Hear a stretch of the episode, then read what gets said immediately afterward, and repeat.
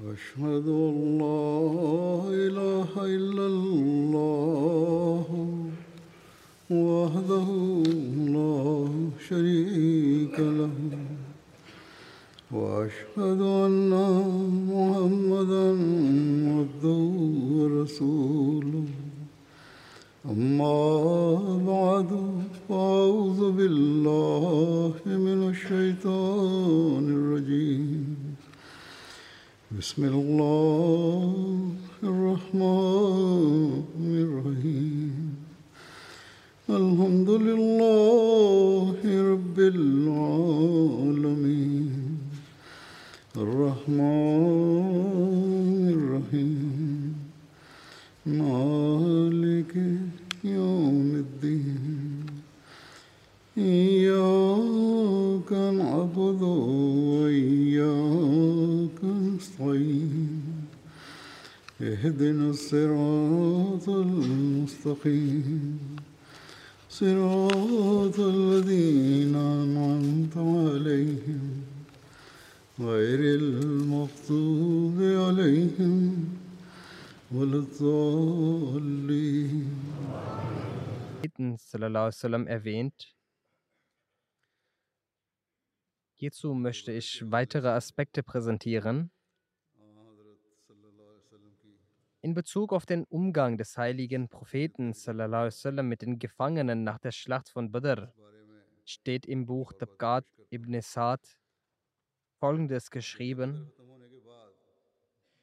Als die Gefangenen von Badr kamen, befand sich unter ihnen Hazrat Abbas, der Onkel des heiligen Propheten wasallam. In jener Nacht war der heilige Prophet wasallam die ganze Nacht wach. Einer seiner Gefährten fragte ihn, O Prophet Allahs, was hält Sie denn wach? Der heilige Prophet antwortete, das Stöhnen von Abbas. Daraufhin begab sich eine Person zu Abbas und lockerte seine Handfesseln. Es, seine Hände waren gebunden mit Handfesseln und er lockerte sie etwas. Der heilige Prophet Sassam sagte, was ist passiert? Ich höre das Stöhnen von Abbas nicht mehr. Eine Person antwortete, dass er seine Handfesseln etwas gelockert habe. Daraufhin wies der heilige Prophet sie an, dasselbe bei allen Gefangenen zu tun. Es soll nicht sein, dass man nur bei einem gemacht hat, weil er sein Verwandter ist.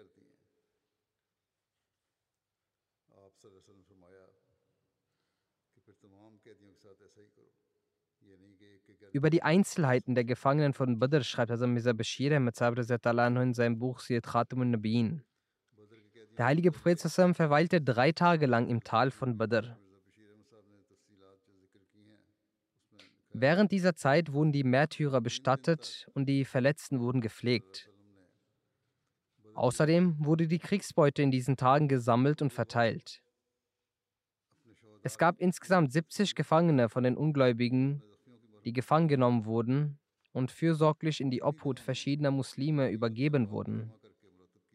Der heilige Prophet sallam, ermahnte die Muslime, mit den Gefangenen sanftmütig und liebevoll umzugehen und sich um ihr Wohl zu kümmern.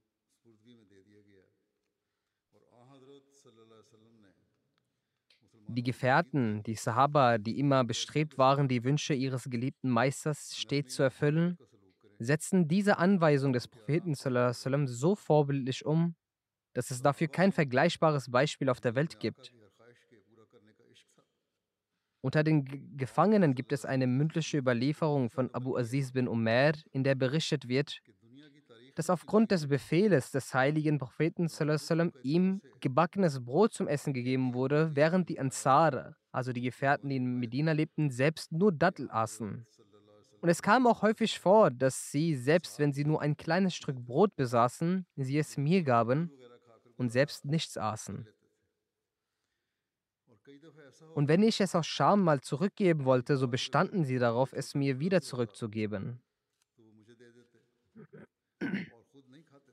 Und den Gefangenen, die nicht genug Kleidung besaßen, wurde Kleidung gegeben. Abdullah bin Abi gab Abbas sein Hemd.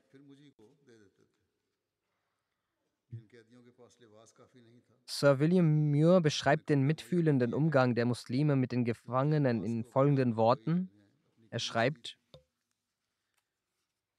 Gemäß der Einweisung von Muhammad sallam, ging die Ansar und Muhajirin sehr liebevoll und sanftmütig mit den Gefangenen der Ungläubigen um. Die Aussagen einiger Gefangener sind in der Geschichte wie folgt festgehalten. Möge Gott die Menschen in Medina segnen. Sie ließen uns auf ihren Tieren reiten und liefen dabei selbst zu Fuß. Sie gaben uns ihr gebackenes Weizenbrot und ernährten sich selbst mit Datteln.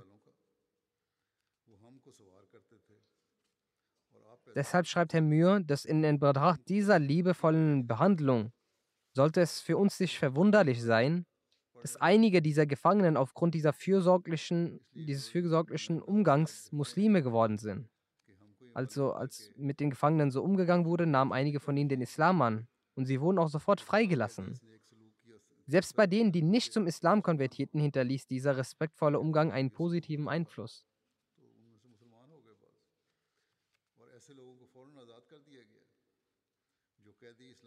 Über die Wichtigkeit und den Auswirkungen der Schlacht von Badr heißt es, als Hazrat Abdullah bin Rawaha und Hazrat Zaid bin Harsa mit der frohen Botschaft des Sieges in der Schlacht von Badr in Medina ankamen und sie verkündeten, so bestritt dies der Feind Allahs Gab bin Ashraf, der Jude. Er sagte, dass wenn Muhammad diese großartigen Stammesführer getötet hat, so ist es besser, unter der Erde zu leben, als auf der Erde. Das heißt, mit anderen Worten, er drückt, mit anderen Worten, er drückte seine Vorliebe für den Tod aus, anstatt weiterzuleben. Alama Shibli Nomani schreibt in seinem Buch über die Auswirkungen der Schlacht von Badr.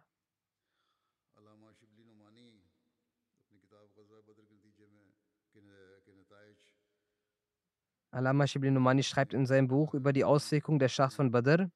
Der Sieg von Badr hinterließ auf politischer und religiöser Ebene einen negativen Effekt. In Wahrheit aber war dies der erste Schritt des Erfolgs des Islam.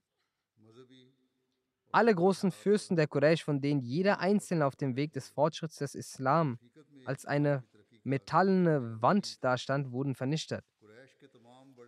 Der Tod von Utbah und Abu Jahl setzte die Krone der Macht der allgemeinen Bevölkerung der Quraysh auf den Kopf von Abu Sufyan wodurch der Beginn der Umayyaden-Dynastie eingeleitet wurde.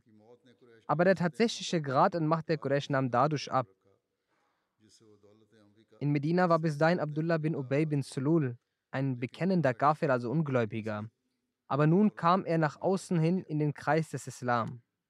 Also nach dem Sieg von Badr hatte er auch oberflächlich den Islam angenommen, obwohl er sein ganzes Leben als Heuchler verbrachte und genau auch in diesem Zustand verstarb. Die arabischen Stämme beobachteten die Ereignisse aufmerksam, obwohl sie nicht direkt betroffen waren, wurden sie eingeschüchtert.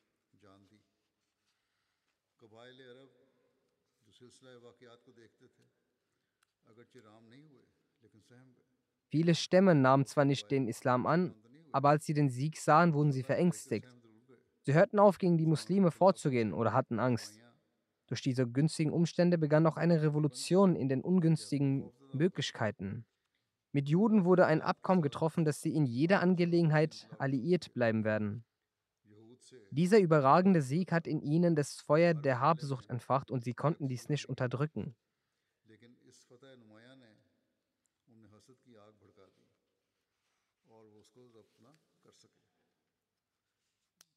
Die Quraysh weinten davor nur um Hazrami. Nach der Schlacht von Badr wurde jeder Haushalt zu einem Trauerschloss. Jedes einzelne Kind von Men Mekka sehnte sich nach Vergeltung für die Verstorbenen der Schlacht von Badr. Demnach waren das Ereignis von Suwag und die Schlacht von Uhud Phänomene dieses Eifers.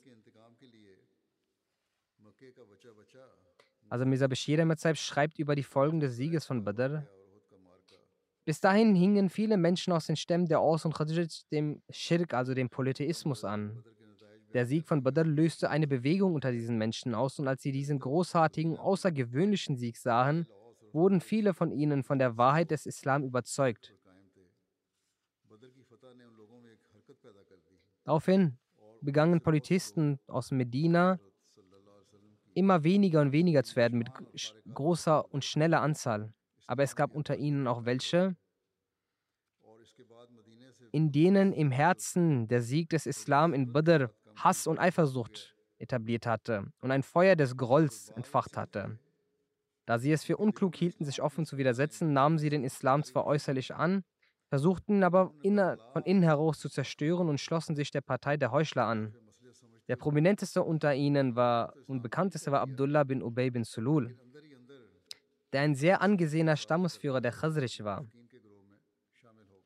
Als der heilige Prophet in Medina ankam, verlor er damit seine Stammesführerschaft und war deswegen sehr betrübt. Und nach der Schlacht von Badr wurde er zwar Muslim, zunächst Muslim, aber sein Herz war von Bosheit gesättigt für den Islam und Feindseligkeit auch. Er wurde zum Anführer der Heuchelei und begann im Geheimen eine Reihe von Verschwörungen gegen den Islam und den heiligen Propheten alaihi wasallam. Also Mirza Bashir sagt weiter, die Auswirkungen der Schlacht von Badr waren sowohl für die Ungläubigen als auch für die Muslime tiefgreifend und nachhaltig. Aus diesem Grund kommt dieser Schlacht in der Geschichte des Islam eine so große Bedeutung zu, dass der Heilige Koran diese Schlacht als Yomul Furqan bezeichnet, also als den Tag, an dem ein deutlicher Unterschied zwischen dem Islam und dem Unglauben gemacht wurde. Zweifellos gab es danach auch weitere Kriege zwischen den den Muslimen, die zum Teil sehr heftig waren.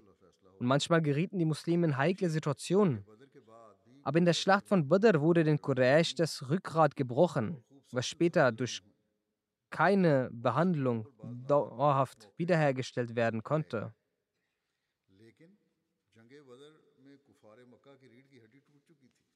Was die Ta Zahl der Opfer betrifft, war es keine wirklich große Niederlage. Der Tod von 70 oder 72 Kriegern kann bei einem Volk wie den Quraysh keineswegs als nationale Katastrophe angesehen werden. In der Schlacht von Uhud war dies auch die Anzahl der muslimischen Opfer. Doch dieser Verlust erwies sich nicht einmal als vorübergehendes Hindernis auf dem Weg zum Sieg der Muslime, obwohl die Muslime zu jedem Zeitpunkt sehr schwach waren. Was war es denn gewesen, dass die Schlacht von Badr Yomul Furqan genannt wurde? Die beste Antwort hierauf sind das, was der heilige Koran beschreibt. Und der Koran sagt, Yakta, Dabir al-Kafirin. Wahrlich, an jedem Tag wurde die Wurzel der Ungläubigen ausgerissen. Mit an anderen Worten, der Schlag in der Schlacht von Badr traf die Wurzel der Ungläubigen und sie wurde in zwei Stücke gerissen. Wenn dieser Schlag statt auf die Wurzel,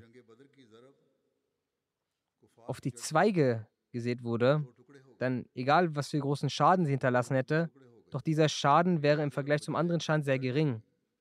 Doch der Schlag auf die Wurzel ließ den, üppig, den grünen Baum in wenigen Augenblicken in einen Haufen Kohle verwandeln. Nur die Äste, die sich an, an anderen Baum klammerten, überlebten, bevor sie selbst auch vertrockneten.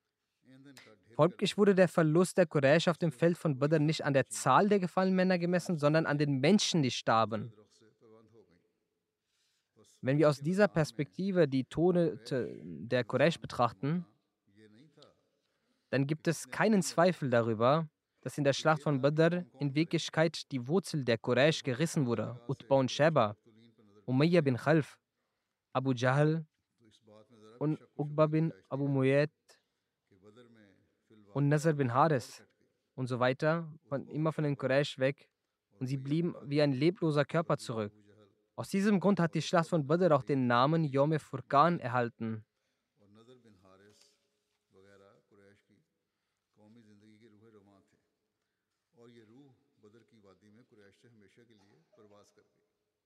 Hazrat Muslim anhu hat auch diesbezüglich geschrieben.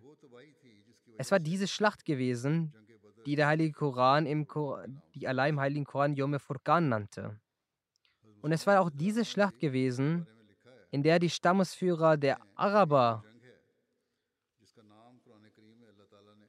die ihre Heimstätte verlassen, mit dem Anspruch gezogen sind, dass sie für immer den Namen des Islams vernichten werden, selbst vernichtet wurden. Und sie wurden auf solch eine Weise vernichtet, dass es heute keinen Anhänger mehr von ihnen gibt. Und wenn es jemanden geben sollte, dann empfindet er anstelle von Stolz Scham dafür, sich zu ihnen zu bekennen. Kurzum, in dieser Schlacht bescherte Allah den Muslimen einen großartigen Erfolg. Weiter führt Hazrat Muslim an, es besteht kein Zweifel darin, dass den Muslimen auch je nach Ungerechtigkeiten widerfuhren und sie gegen die Ungläubigen Kriege führen mussten. Aber es besteht auch kein Zweifel darin, dass die Schlacht von Badr die Stärke der Ungläubigen völlig zerbrach. Und die Überlegenheit der Muslime wurde ihnen ersichtlich. Bezüglich der Schlacht von Badr, welche vom Koran als Furqan bezeichnet wurde, findet man auch in der Bibel eine Prophezeiung wieder. So heißt es im Jesaja Kapitel 21, Vers 13 bis 17. Ausspruch über Arabien. Übernachtet im Gebüsch, in der Steppe, ihr Karawanen von Dedan, bringt den Durstigen Wasser. Ihr Bewohner der Gegend von Thema, kommt den Fliehenden entgegen mit Brot. Denn sie sind vor den Schwertern geflohen, vor dem gezückten Schwert, vor dem gespannten Bogen, vor dem schweren Kampf. Denn so hat der Herr zu mir gesprochen. Noch ein Jahr, ein Söldnerjahr, dann ist es mit der ganzen Macht Kedars zu Ende. Von den Bogenschützen in Kedar bleiben nur wenige übrig. Der Herr, der Gott Israels, hat gesprochen. Also Muslim führt an, in diesem Buch des Propheten Jesajas wurde prophezeit, dass genau ein Jahr nach der Auswanderung, nach der Hijra in Arabien, eine solche Schlacht stattfinden wird, in welcher die gesamte Macht Kedars dem Erdboden gleichgemacht wird. Und jene, welche den heiligen Propheten zusammen beschuldigten, weglaufen zu sein, werden in Anwesenheit ihrer eigenen Armee selbst fliehen. Und die Situation dabei wird sein, dass die Leichen ihrer Kommandanten und Generäle noch auf dem Schlachtfeld liegen bleiben werden. So wird das Tal Mekka letztlich seine Generäle verlieren, sein ganzes Ansehen einbüßen, welches zuvor genossen wurde. Auf die gleiche Weise hat der Heilige Koran mit den Berichten über eine elfte Nacht prophezeit, dass genau nach einem Jahr nach der Auswanderung die gesamte Stärke der Ungläubigen zerschlagen wird und für die Muslime wird ein Morgen des Sieges und Erfolges anbrechen. So fand genau nach einem Jahr die Schlacht von Badr statt, in welcher die bedeutenden Anführer der Quraysh getötet wurden und den Muslimen ein deutlicher Sieg über die zuteil wurde. Sehet, nach der Ankunft in Medina sind bis zum ersten Ramazan zehn Jahre dieser Prophezeiung vergangen. Und mit dem Ramazan begann das elfte Jahr. Nach diesem einen Jahr fand im zweiten Jahr am 17. Ramazan die Schlacht von Badr statt, in welcher Bedeutende der Ungläubigen getötet wurden und ihre tyrannischen Angriffe fanden ein Ende. Die elfte Nacht, welche über die Muslime fiel, verschwand genau nach einem Jahr. Und die Muslime sahen den Morgen des Sieges und Erfolges mit der Gnade, Hilfe und Unterstützung Allahs.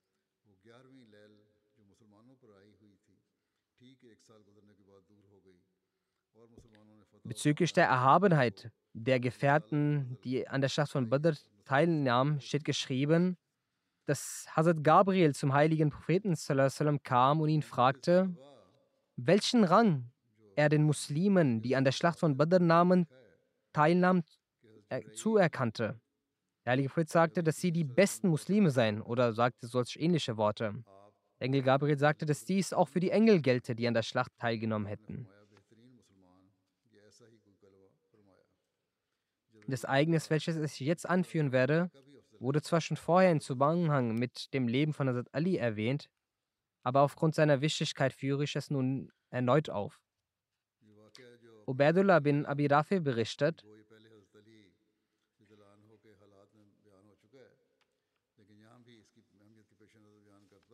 Ich habe von Hazrat Ali gehört, dass er zu erzählen pflegte,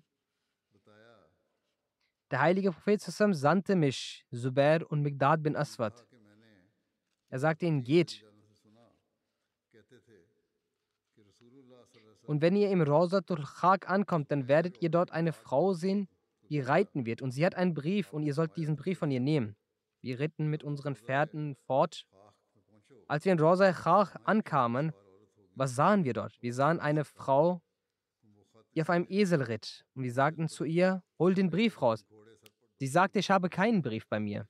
Wir sagten zu ihr, du musst den Brief rausholen. Ansonsten werden wir, dann, wir dich, dir die Kleider ausziehen und dich überprüfen.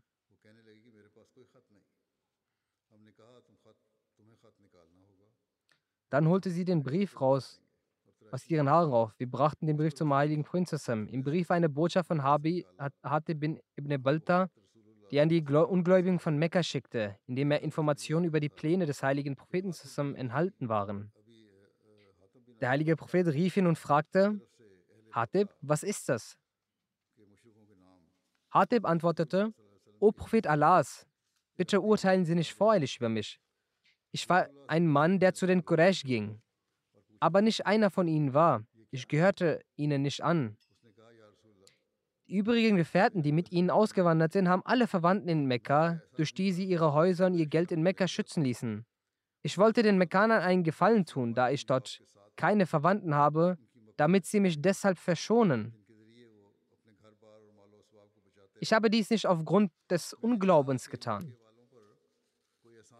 Nachdem man den Islam annimmt, kann man den Unglauben nicht bevorzugen und lieben. Er sagte, wie kann es denn sein, dass wenn man mit wahrem Herzen den Islam annimmt, dass man danach dem Unglauben mag. Als der Prophet das hörte, sagte er, er sagt euch die Wahrheit. Also Umar sagte, O Prophet Allahs, geben Sie mir die Erlaubnis, dass ich den Hals dieses äh, Heuchlers abschneide. Der heilige Prophet sagte, er war auf der Schlacht von Badr mit dabei. Und woher willst du wissen, dass Allah die Teilnehmer der Badr sah und sagte, macht, was ihr möchtet. Ich habe alle eure Fehler und Sünden verdeckt. Das heißt, ihnen kann nun keine große Sünde oder Fehler mehr passieren. Und ihr Ende wird heil sein. Sie werden nicht im Unglauben verfallen. Also von Hazrat Hatib selbst aus den Worten erfährt man, wie ich erwähnt habe, dass wenn man den Islam angenommen hat, wie kann man danach noch Liebe oder Sympathie für den Unglauben hegen?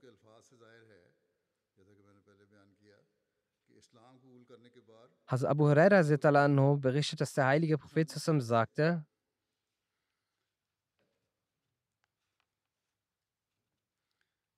es scheint, dass Allah auf die Teilnehmer von Badr geschaut hat und gesagt hat, ihr könnt tun, was ihr wollt. Ich habe euch vergeben. Also außer dem Unglauben wird der übliche Fehler und Sünden von ihnen vergeben. In anderen Worten hat Allah ihnen die Garantie gegeben, dass diese Menschen niemals dem Unglauben verfallen werden und sie ein gutes Ende haben werden.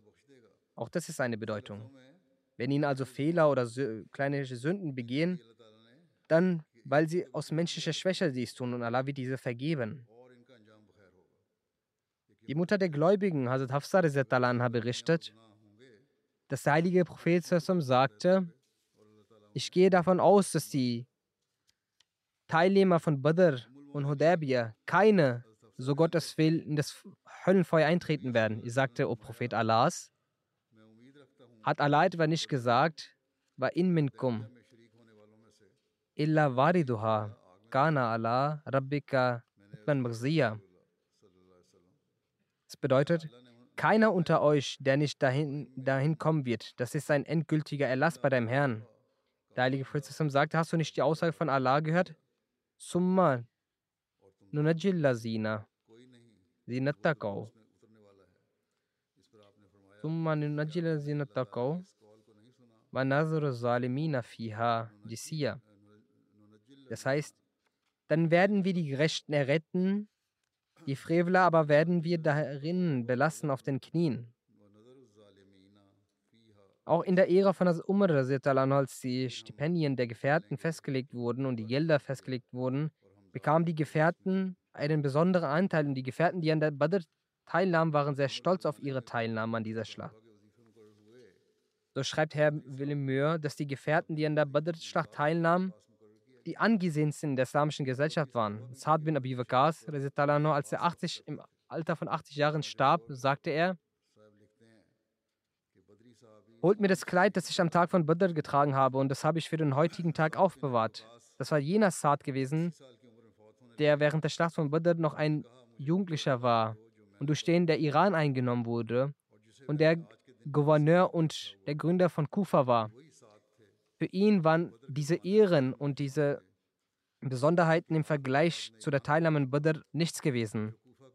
Und er hatte die, das Kleidungsstück, das er am Badr-Tag getragen hat, als das beste Kleidungsstück gesehen. Und es war sein letzter Wunsch, dass er genau in diesem Kleidungsstück sterben solle. Die Wichtigkeit der Gefährten von Badr kann auch dadurch eingeschätzt werden, dass der heilige Prophet sallam, ein Zeichen des kommenden Mahdis erwähnte, in dem der Mahdi ein Buch besitzen wird, mit 313 Namen seiner Anhänger, gleich der Anzahl der Badr-Teilnehmer.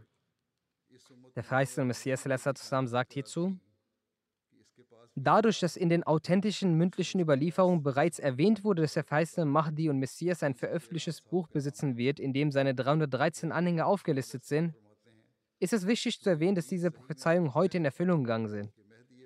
Es ist offensichtlich, dass davor keine Person mit dem Anspruch, der Mahdi zu sein, geboren wurde und zugleich die zu dieser Zeit auch eine Druckerei existierte und er zudem noch ein Buch besaß, in der 313 Namen niedergeschrieben wurden. Wäre dies in der Kraft eines Menschen, hätten schon vorher einige Lügner den Anspruch darauf erhoben. In Wahrheit beruhen die Prophezeiungen Gottes auf solchen übernatürlichen Bedingungen, dass kein Lügner sie ausnutzen kann und ihnen stehen die Mittel nicht zur Verfügung, welche ein Wahrhaftiger erhält.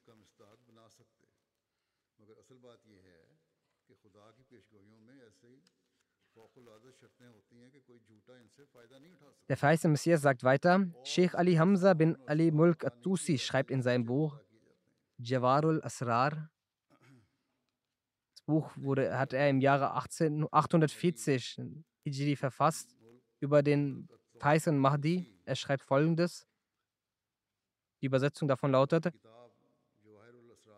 der Mahdi wird aus einem Dorf namens Qadar kommen. Qadian ist aus eigentlich aus diesem Namen entsprungen. Dann sagt er weiter,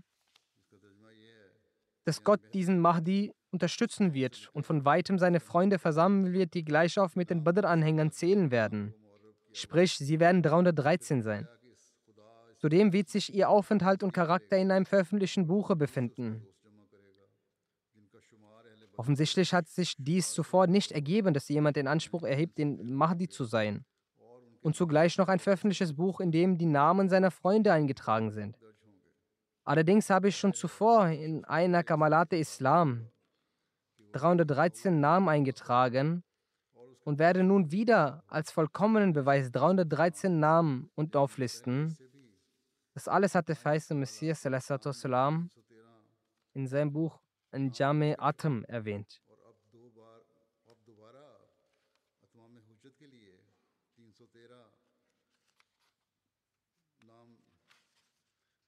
Damit jede gerechte Person nachvollziehen kann, dass diese Prophezeiung mir zuteil wurde. Außerdem ist es wichtig, von Anfang an zu erwähnen, dass all diese Anhänger einen hohen und ehrlichen Charakter besitzen. Und Gott weiß es besser, dass manche in Liebe, in Zurückgezogenheit auf Gottes Wege und im religiösen Dienst aneinander vorbeigezogen sind.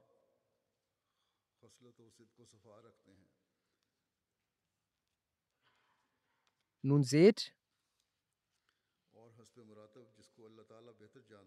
diese 313 Loyalen, die in diesem Buch aufgelistet sind, sind fürwahr eine Bestätigung dieser Prophezeiung, die in den mündlichen Überlieferungen des heiligen Propheten Sassam erwähnt ist. In der Prophezeiung kommt auch das Wort Gadar vor, welches deutlich auf Guardian hinweist. Die Grundthematik dieser Überlieferung ist, dass der verheißene Mahdi in Guardian geboren wird und er ein veröffentlichtes Buch besitzen wird, in der 313 Namen seiner Freunde erwähnt werden. Jede Person kann nun verstehen, dass es nicht in meiner Macht stand, den Namen meines Dorfes Guardian in diesen Büchern niederzuschreiben, die schon tausende Jahre vor dieser Zeit in der Welt veröffentlicht wurden. Noch habe ich das Werkzeug für den Druck erfunden, damit man denken konnte, ich habe aus diesem Grund in diesem Zeitalter die Druckerei erfunden. sagt, ich habe ja nicht die Presse erfunden. Noch lag es in meiner Macht, 313 aufrechte Anhänger zu erschaffen. All diese Mittel hat Gott der Erhabene selbst erschaffen, damit er die Prophezeiung seines geehrten Propheten erfüllt.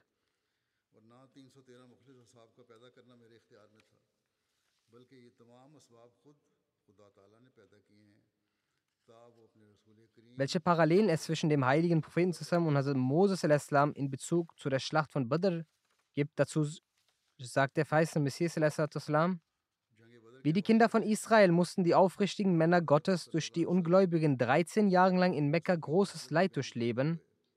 Und dieses Leid war um Vielfaches größer als das Leid, welches der Pharao den Kindern Israel zufügte. Letzten Endes sind diese aufrichtigen Männer mit anderen Aufrichtigen auf sein Zeichen aus Mekka ausgewandert, wie die Kinder Israel aus Ägypten. Dann haben die Mekkaner sie verfolgt, um sie umzubringen. Genauso wie der Pharao die Kinder Israels verfolgte, um sie umzubringen. Allerdings wurden durch diese Verfolgung werden sie vernichtet in Badr. Genauso wie der Pharao und seine eine Gruppe im Fluss von Nil vernichtet wurde. Auf dieses Geheimnis hindeutend sagte der heilige Prophet über Abu Jahl, als er seine Leiche unter den Toten sah, dass dieser Mann der Pharao dieser Umma war. Schlussendlich, wie die Vernichtung im Fluss Nil vom Pharao und seiner Truppe etwas Bezeugtes und Gespürtes war, also dass man bezeugen kann und spüren kann, welches auch niemand anzweifeln kann.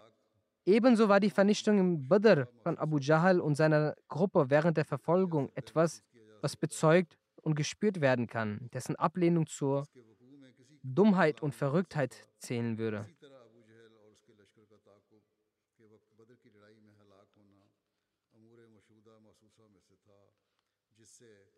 Die Israelis, also die Diener des Herrn, die unser Meister und Führer von der Unterdrückung Mekkas befreit hat, so haben diese nach der Begebenheit von Badr genauso gesungen, wie die Kinder Israels diese bei dem Fluss des Fuße des Nilflusses gesungen haben. Und dieser arabische Gesang ist bis heute noch in den Büchern vorhanden, welches in dem Platz von Badr gesungen wurde. Dann sagt der feiste Messias, jenes Abbild, welches in dem Buch Deuteronomium, also dem fünften Mose in der Tora erwähnt wurde, so ist es derselbe Prophet, der durch Gott Hilfe erfahren hat welcher mit seiner Gemeinde durch das Ertragen von 13 Jahren Leid, nachdem diese jede Drangsal gesehen haben, letztendlich mit seiner Gemeinde geflohen, geflohen und dann wurde er verfolgt und in der Schlacht von Badr wurde schlussendlich in einigen Stunden die Entscheidung gefällt. Abu Jahl und seine Leute wurden durch das Schwert so umgebracht wie an der Meeresenge des Nils Pharao und seine Leute wurden vernichtet. Schaut, mit welcher Reinheit und wie sehr gefühlt und gespürt diese zwei Begebenheiten vom Fluss des Nils und der Schlacht von Badr sich ähnlich sind. So steht im Heiligen Koran auch geschrieben,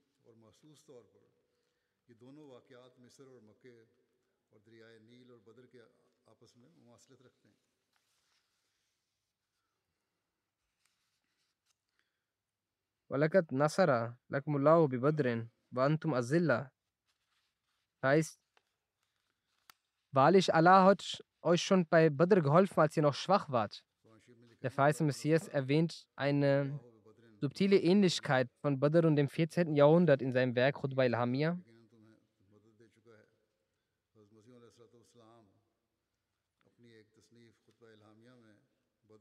Die Urdu-Übersetzung davon ist folgendermaßen.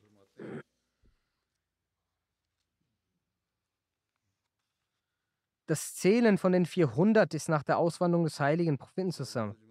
Damit das Versprechen sich erfüllt, dass der Glaube obsiegt, also dieses bei dem Wort Gott von Gott,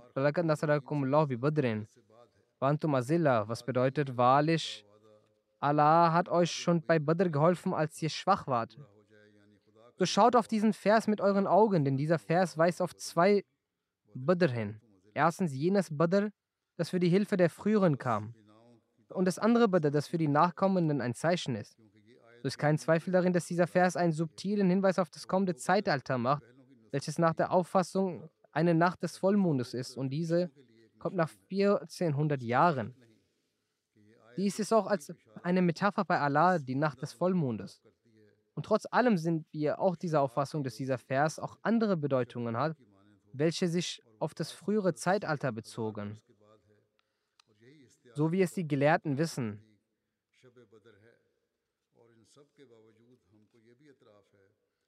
Denn dieser Vers hat zwei Richtungen und die Hilfe entspricht auch der Hilfe, die zweimal kommt. Ebenfalls gibt es zwei Badr.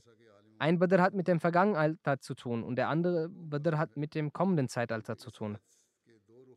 Nun, wo diese Menschen die Demütigung ereilt hat, wie ihr es in diesem Zeitalter sehen könnt, und der Islam wie ein Neumond vom Neuen begann, und es war vorbestimmt, dass er zum Ende hin des Zeitalters zu einem Vollmond wird, durch den Befehl Allahs.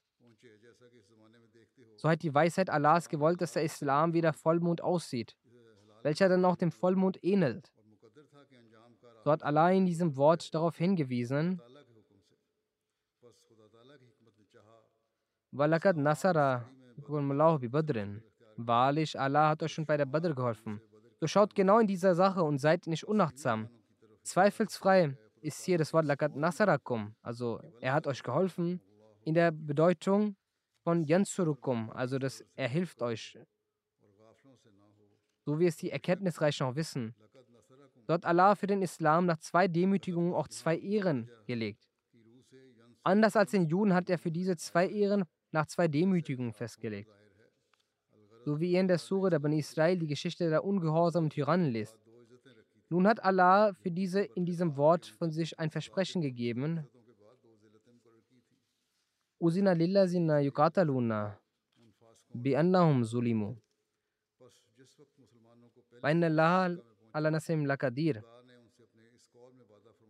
Allah Nasrim damit wurde gesagt, ihre Hilfe bedeutet dass er daraufhin hingewiesen hat, dass durch die Hand der Gläubigen die Strafe auf die Ungläubigen herabkommen wird.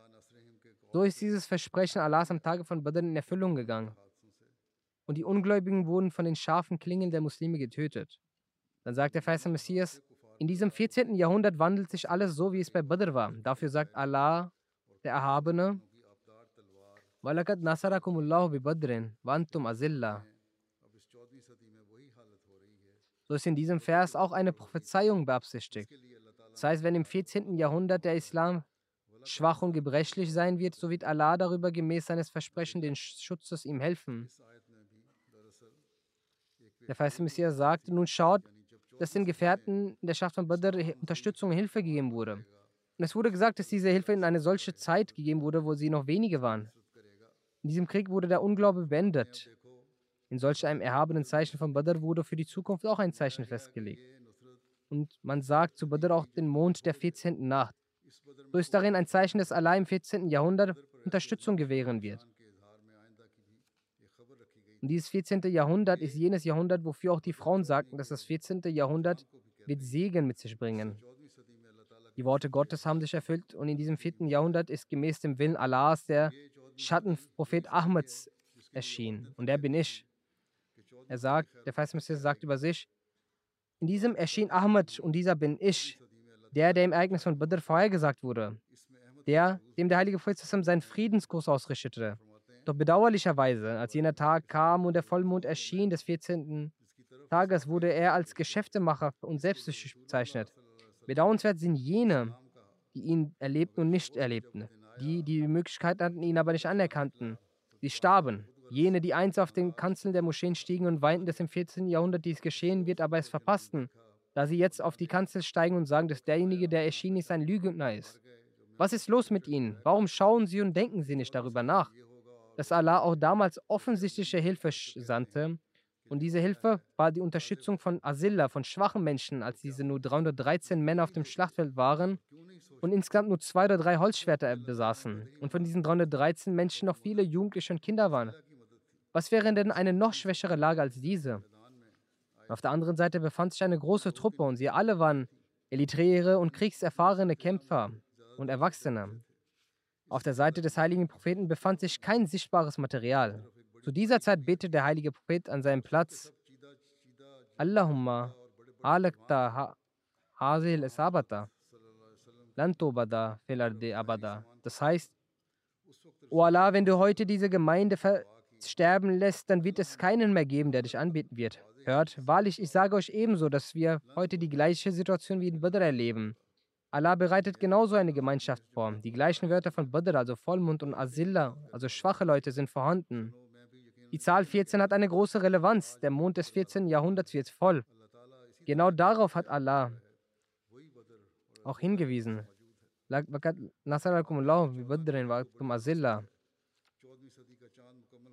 Es gab ein Badr, zur Zeit des heiligen Propheten, als er gegen seine Feinde siegte. Auch jener Zeit war die Gefolgschaft des Propheten klein. Und nun gibt es eine Badr, also die Zeit des verheißenen Messias. Über die Offenbarung des verheißenen Messias, das vergisst die Begebenheit der Schlacht von Badr nicht, schreibt Hazrat Ghazi Abdurrahim in seinem Tagebucheintrag vom 17. Februar 1904. Heute Nacht hat der verheißene Messias einen Traum erzählt, dass jemand sagte, die Begebenheit der Schlacht von Badr nicht zu vergessen. Möge Allah uns befähigen, den besonderen Verständnis über die Schlacht von Badr in uns zu erfüllen. Und mögen wir solche sein, die die Ankunft des wahren Dieners des heiligen Propheten verstehen. Möge Allah veranlassen, dass auch die muslimische Gemeinschaft, die Umma, die Wahrheit hinter diesem Ereignis von Badr versteht und den heißen Messias erkennt, der zu Diensten des heiligen Propheten erschien, damit die Muslime wieder in die Lage kommen, ihre verlorene Größe erneut zu erlangen.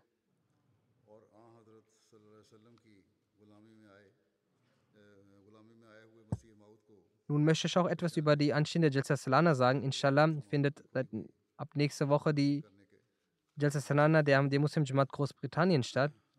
Dieses Jahr werden inshallah nach drei- bis vierjähriger Pause wieder eine große Anzahl von Außengästen nach England kommen. Die Ankunft der Gäste hat auch schon bereits begonnen. Möge Allah alle, die reisen, ihnen Erleichterungen gewähren und dass sie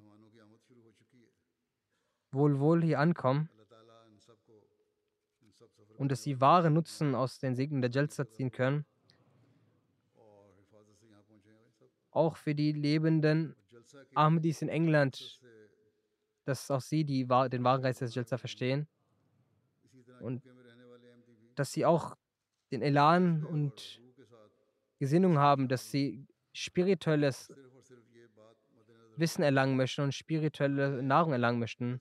Genauso gilt auch, dass die Organisatoren der Jalsa Salana versuchen, jedem Teilnehmer der Jalsa, dass sie sie als Gäste des verheißenen Messias verstehen, sie ihnen zu dienen. Diesmal wird erwartet, dass es eine Zunahme bei der Anzahl der Teilnehmer geben wird. Und deswegen ist auch möglich, dass es organisatorisch auch einige Schwächen vorzufinden sind.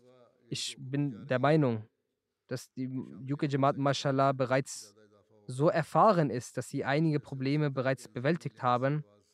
Und falls es dennoch Mängel gibt, dann werden es nur geringfügige Angelegenheiten sein. Und auch falls ein Problem ansteht, werden die, sie es auf beste Weise lösen. Möge Allah es wollen, dass diese Probleme erst gar nicht entstehen, die die Gäste aus irgendeiner Sicht zu Schwierigkeiten führen können. Der Islam lehrt Gäste mit Respekt zu behandeln. Und vor allem die Gäste, die die Gäste des verheißenen Messias und auf seinen Ruf aufrichtig für den Glauben zur Liebe gekommen sind. Es ist die Pflicht aller Organisatoren und Gastgebern, sie besonders zu respektieren. Und sie sollten allein mit der Leidenschaft der Opferbereitschaft und der Zufriedenheit Allahs den Dienst leisten.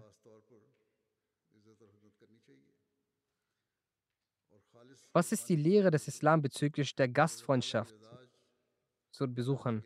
Der heilige Prophet sagte bei einer Angelegenheit bezüglich seiner Erwartungen an uns für den Dienst der Besucher. Derjenige, der an Allah und an den jüngsten Tag glaubt, sollte seinen Besuchern respektvoll ehren. In den Tagen der Jalsa kommen Menschen aus verschiedenen Ländern und unterschiedlichen Gemütsarten.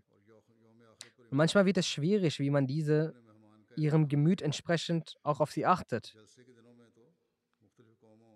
Manchmal sagt der Besucher aufgrund seines Gemüts auch solche Sachen oder er drückt etwas aus, dass es für ein Duty-Mitglied oder einen Unterstützer der Jamaat zum Behagen wird.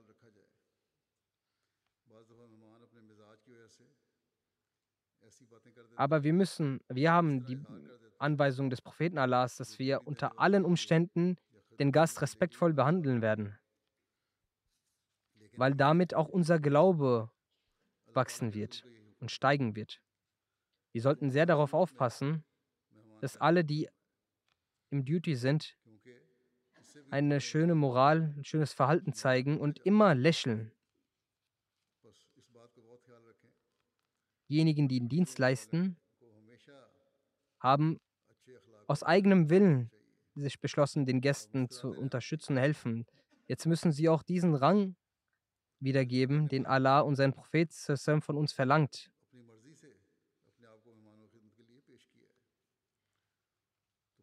Für ein gutes Verhältnis, welche, welchen Rang müssen wir haben? Was sagt der Islam dazu? Dazu sagt der heilige Prophet, sallam, dein Lächeln vor deinem Bruder ist eine Wohltat für dich. Ihm etwas Gutes zu sagen und vom Übel zu wahren, ist für dich eine gute Tat. Einem Verschollenen den Weg zu zeigen und einem Blinden den Weg zu zeigen, ist auch für dich eine Wohltat. Und ein Stein oder ein Knochen auf dem Weg zu, wegzufegen, ist auch für dich eine gute Tat. Und durch deine Schüssel in die Schüssel deines Bruders reinzutun, ist auch für dich eine gute Tat. Das ist der Rang, den jeder Ahmadi haben sollte. Weil ich aber jetzt gerade die Jalsa-Organisatoren anspreche, sage ich Ihnen besonders, dass sie stets lächeln sollen. Das ist eine großartige Eigenschaft. Während dem Duty kommt es hin und wieder dazu, dass man wenig Zeit bekommt zu schlafen. Man ist auch erschöpft. Aber die Anweisung ist, dass man selbst in solchen Situationen immer lächeln sollte und mit vollem Herzen dienen sollte. Dann ist es vor allem für die Abteilung Tarbiyat und auch allgemein für alle Duty-Leute, dass wenn sie bei jemandem etwas Falsches sehen, was die Reinheit und die Lehre unseres Umfeldes nicht widerspiegelt, dann soll sie mit Liebe darauf hinweisen.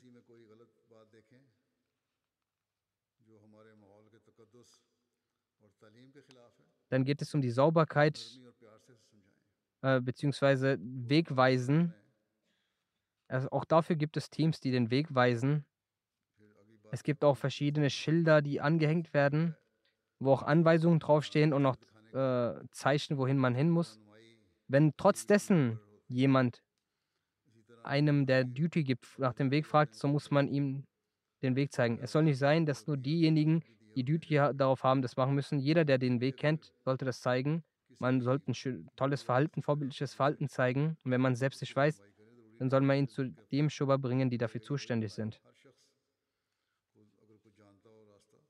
Und Kranken und Blinden zu dienen, das weiß jeder, dass das wichtig ist. Und hier wird auch daraufhin nochmal Wert gelegt. Deswegen muss ich dazu nicht viel sagen.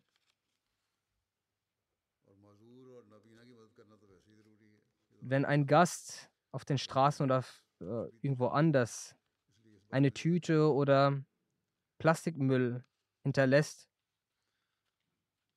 auch wenn es eine Abteilung für Sauberkeit gibt und auch durchgehend sauber macht, wenn jeder Mitarbeiter irgendwo Dreck oder Müll sieht, soll er versuchen, die selbst zu heben und versuchen, in einem Mülleimer in der Nähe wegzuwerfen. Und auch die Organisatoren sollten an verschiedenen Stellen Mülleimer hinstellen. Aber man sollte auch darauf achten, also die Organisatoren, dass nicht etwas Falsches darin geworfen wird. Genauso ist es auch mit denen, die Essen verteilen, diejenigen, die da ihr Duty haben, dass sie auf die Gäste achten. Wenn es mal Probleme mit dem Essen gibt und es zu wenig Essen gibt, dann soll man mit Liebe den äh, Gästen das erklären, dass aufgrund dieses Fehlers sie lieber das Essen teilen, damit jeder etwas bekommt. Normalerweise passiert es sehr selten. Aber sollte es mal passieren, so muss man mit Weisheit und viel Liebe diejenigen, die das Essen verteilen sollten, das mit viel Liebe und Weisheit sagen. Dann gibt es auch die Traffic-Abteilung. Auch hier kommt es manchmal zu Problemen, vor allem wenn es das Wetter nicht, äh, das Wetter problematisch ist. Auch die Jalsa-Teilnehmer und die Gäste möchten hinweisen, dass sie sich, äh, dass sie kooperieren mit denen, die darauf hinweisen. Und auch die Arbeiter und die Nasmin sollen mit einem wundervollen Verhalten mitweisen. Und jeder soll versuchen, dass er die Anweisung des heiligen Propheten umsetzt, dass man stets lächeln soll.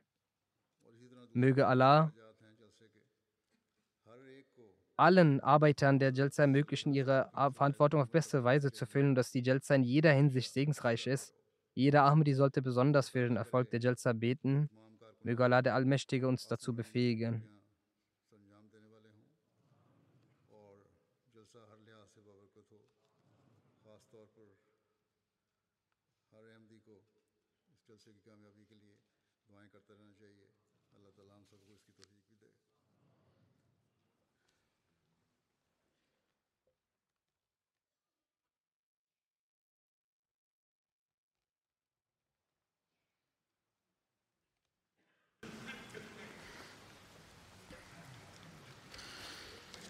الحمد لله الحمد لله نحمده ونستعينه ونستغفره ونؤمن به ونتوكل عليه. ونعوذ بالله من شرور أنفسنا ومن سيئات